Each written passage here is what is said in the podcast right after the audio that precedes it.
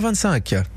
Aujourd'hui, c'est la fête de la nature, une actu qui Ouais. a inspiré notre monsieur Nissart. Bah ouais, Patrice Arnaudot qui est là comme chaque matin. Bonjour Patrice. Bonjour Quentin, ciao. Alors, on va partir en pleine mer, surtout euh, la mer avec euh, justement une autre époque qui était crainte par euh, certains anciens. Ils s'en méfiaient terriblement. Hein. Et le proverbe il nous dit Lauda la mar, ma teneti en terra. Flatte la mer, mais reste bien sur la terre ferme. et ouais, l'Unissart sont des gens de la montagne. Hein. Les Niçois sont des montagnards du bord de mer qui, à l'origine, ne savent pas nager hein, jusqu'au début du siècle dernier.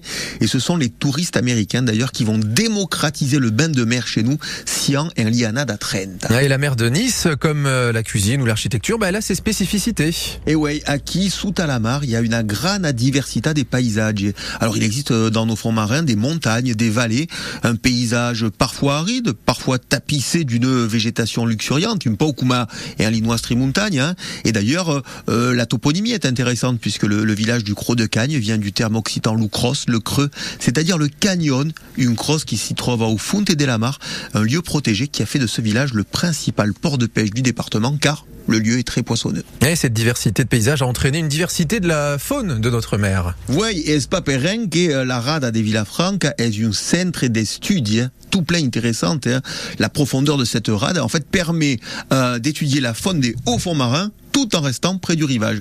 Et la calou fa venir tout plein d'espèces acquis, hein. des espèces qu'on ne retrouve pas ou moins dans la Provence voisine, comme le corail ou l'éponge, qui à l'époque ont fait l'objet du- d'une pêche dans la rade de Villefranche. hein.